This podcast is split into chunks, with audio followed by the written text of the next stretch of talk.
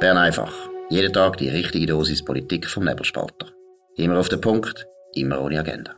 Der Podcast wird gesponsert von Swiss Life, ihrer Partnerin für ein selbstbestimmtes Leben. Das ist die Ausgabe vom 30. November 2021. Bern einfach. Dominik Feusi und Markus Somm. Ja, der Bundesrat hat heute eine Krisensitzung zu Corona gemacht, wegen dem Omikron. Äh, Mutant oder der Variante von Omikron, die da in Südafrika auftaucht ist. Was sind die wichtigsten Erkenntnisse, Dominik? Ja, es ist, wahrscheinlich sind viele von unseren Kollegen bei anderen Medien enttäuscht, weil der Bundesrat startet nur eine Konsultation, eine Konsultation zur Wiedereinführung von verstärkten Maßnahmen. Also äh, wer jetzt da erwartet hat, dass man gerade wieder in Lockdown geht, der muss wirklich ganz, ganz, ganz schlimm enttäuscht sein. Aber ähm, nichtsdestoweniger, ähm, es werden so Sachen in die Vernehmlassung geschickt bis morgen, Mittwoch, 1. Dezember am Abend, wie die Ausweitung der Zertifikatspflicht im Innenbereich. Es ist nicht ganz Was heißt das? Was heißt das? Ja, aus der Medienmitteilung, äh, ich bin noch nicht an der Medienkonferenz, aber es geht nicht ganz raus, ob das auch würde heissen am Arbeitsplatz, aber ähm, der Zertifikatspflicht soll auf alle öffentlich zugänglichen Veranstaltungen in Innenräumen und auf alle sportlichen und kulturellen Aktivitäten von Laien in Innenräumen ausgeweitet werden. Ähm, hm. Äh, eine Ausweitung der Maskenpflicht für alle Innenbereiche von öffentlich zugänglichen Betrieben und Einrichtungen. Ähm, ja, auch bei der, bei der, in der Gastronomie und auch in Diskotheken gibt es eine Sitzpflicht bei der Konsumation. Das wird lustig in den Diskotheken. Mhm. Also solange es beim Tanzen, beim Tanzen noch nicht verlangt, dass es Sitzpflicht gibt, ist okay. Oder man muss einfach am Boden rumrappen. Das ist dann wahrscheinlich Corona-Tag. Genau, also nur wenn du konsumierst. Also wenn du, mit, darfst nicht mehr mit dem Gin Tonic auf die Tanzfläche, äh, dann musst du sitzen. ja, Und ohne, ohne Gin Tonic darfst du noch sozusagen. Gut, aber Gut. ich würde wirklich ja. sagen, dass man dann auch die Polizei müsste immer in die Diskotheken, weil ich meine, da muss ja alles kontrollieren, das ist ja ein riesen Aufwand. Ja, ja. Vielleicht auch gute, gute neue Aufträge für die Securitas. Jawohl. Also und beim Massnahmen am Arbeitsplatz gibt es eine Variante, wo die Maskenpflicht in Innenräumen vorsieht. Du merkst, ich habe es wirklich in diesen Minuten überkommen, es tut mir leid. Ähm, Variante 2 sieht eine Homeoffice-Pflicht wieder vor.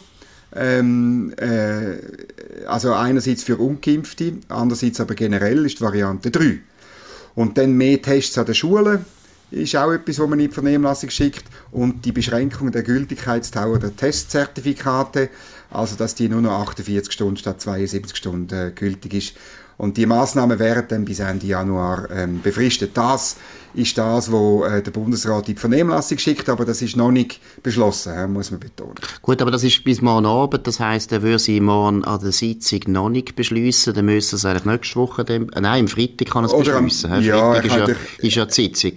Genau, die normale Sitzung ist ja am Freitag. Okay. Jawohl. Da hätte es also Zeit am Donnerstag, das alles noch vorzubereiten. Wenn jetzt Kantone sagen, ja, wir wollen das alles und die Arbeitgeber und die Arbeitnehmer auch, dann kommt das.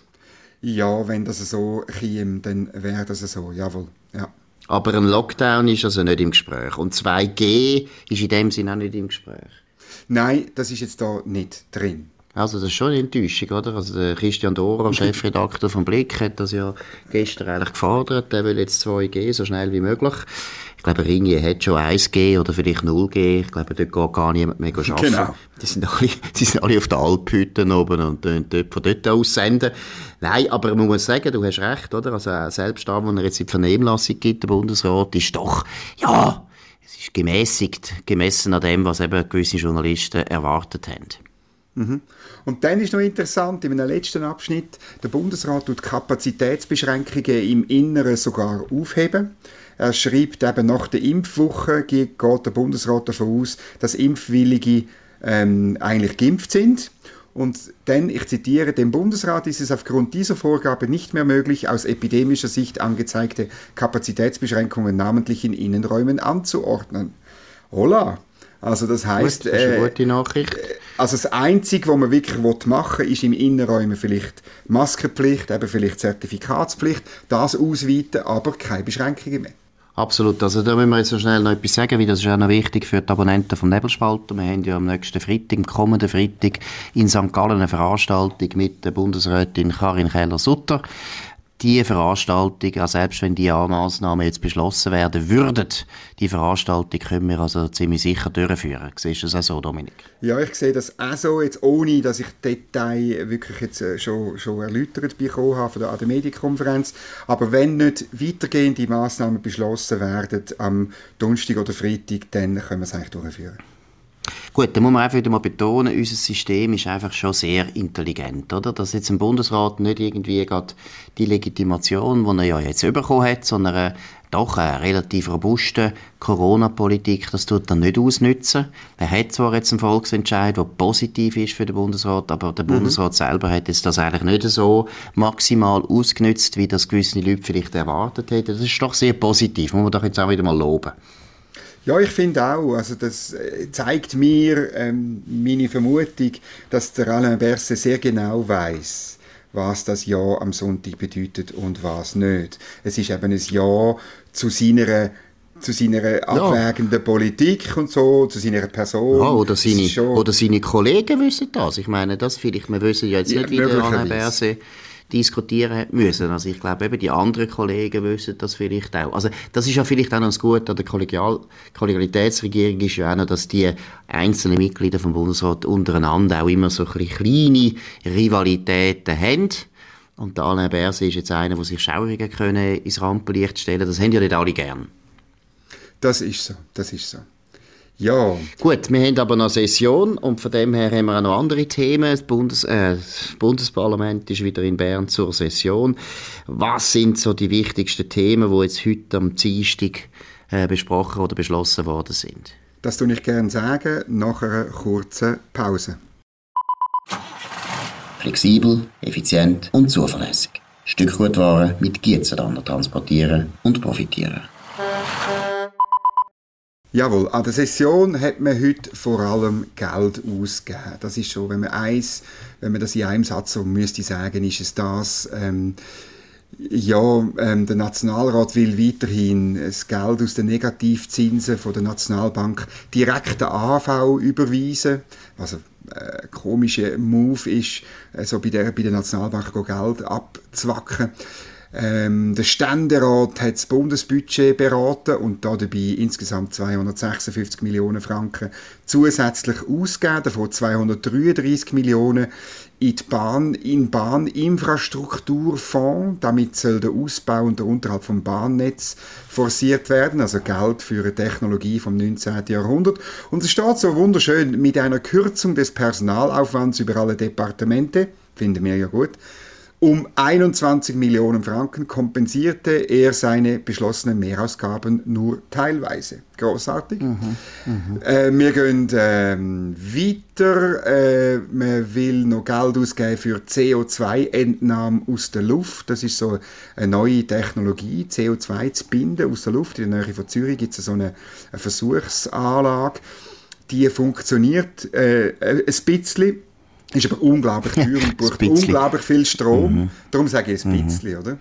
Und mhm. dann noch der mhm. Höhepunkt, der Ständerat hat auch noch den Nachtragskredit zum, zum, zu der laufenden Rechnung beschlossen, und zwar hebt die, am, hebt die am Stuhl für die Impfwoche, oder? Also, mhm. ähm, Zusatzkosten. Äh, genau. Jetzt habe genau. ich gemeint, sie hätten gar nicht alles Geld ausgegeben. Also sie haben alles Geld, die 95 Millionen, glaube ich, haben sie ausgegeben. Jetzt brauchen sie noch mehr Geld. Oder wie? Nein, nein, es ist, oder die 95 Millionen hat man noch müssen bewilligen, ja. weil die hat man erst ah, vorsorglich okay. eingestellt gehabt. Und eben, offenbar hat der Ueli Maurer im Ständerat festgehalten, man habe nicht alles aufgegeben, ausgegeben von dem Geld, weil ja, äh, weil ja fast niemand hat wollen, hat wollen gehen. Dann ja. nochmal also die, teuersten, die teuersten Impfungen der Welt, oder? Sind das gewesen, kann man schon sagen. Die paar hundert, die da mehr geimpft worden sind, genau. das sind die teuersten Impfungen der Welt gewesen. Genau. Gut. Und dann neben den 233 Millionen für den ÖV im nächsten Budget zusätzlich hat der Nationalrat nochmal 240 Millionen unter dem Titel Corona-Hilfe für den öffentlichen Verkehr gesprochen.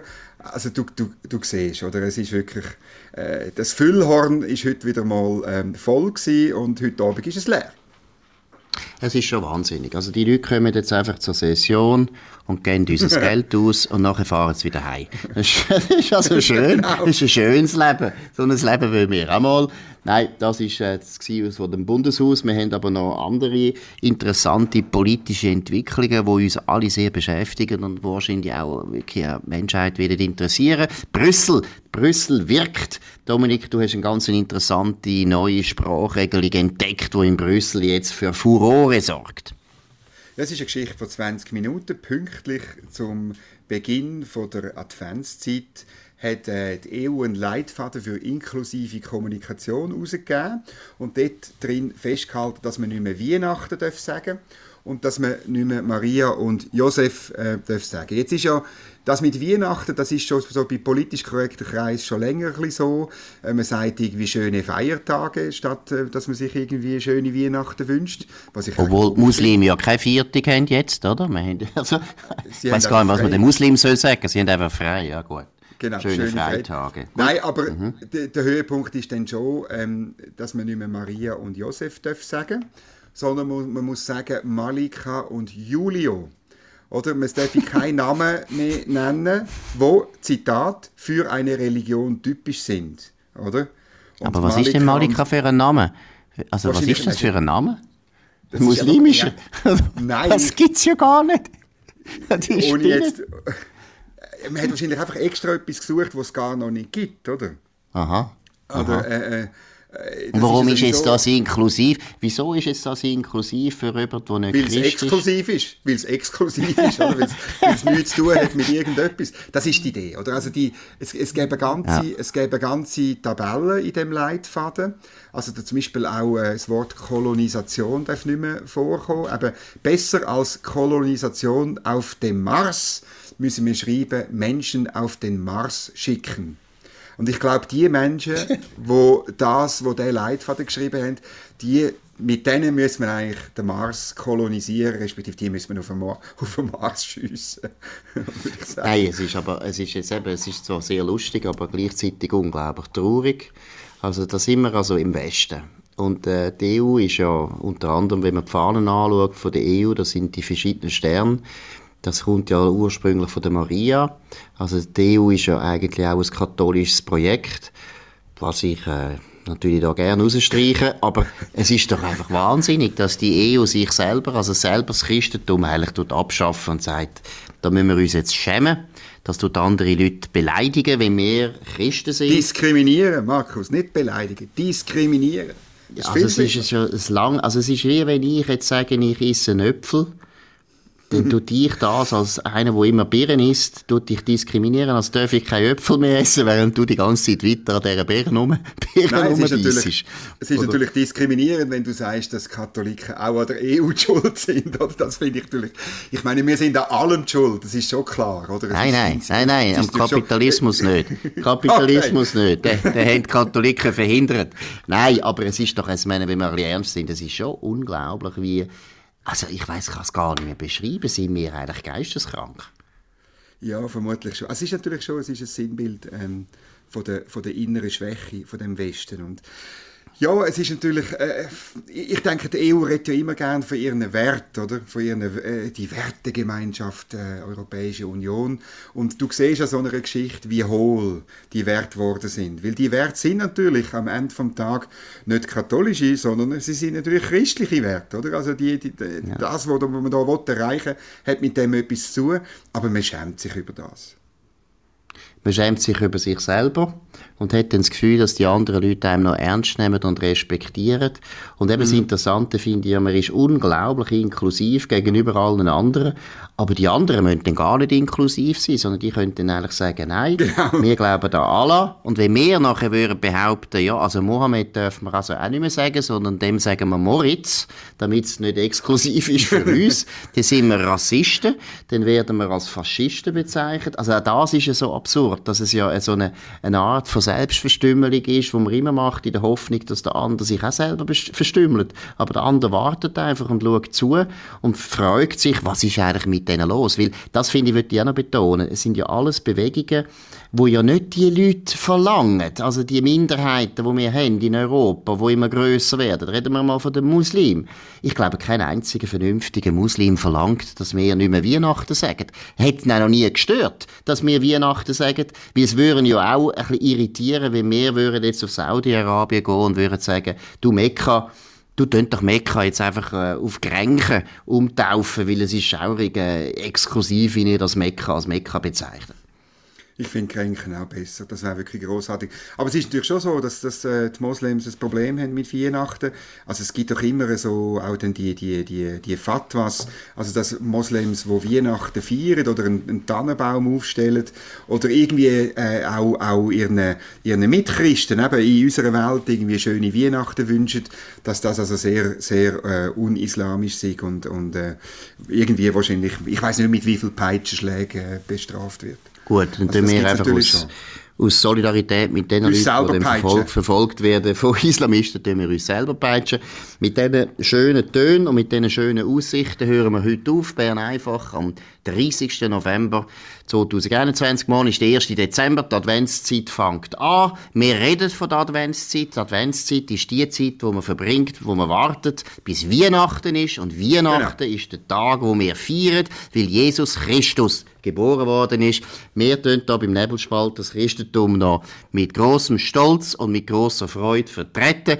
In dem Sinn, danke für die Aufmerksamkeit. Das ist es Dominik Feusi und Markus Somm. Das war Bern einfach, immer auf den Punkt, immer ohne Agenda. Gesponsert von Swiss Life, ihrer Partnerin für ein selbstbestimmtes Leben.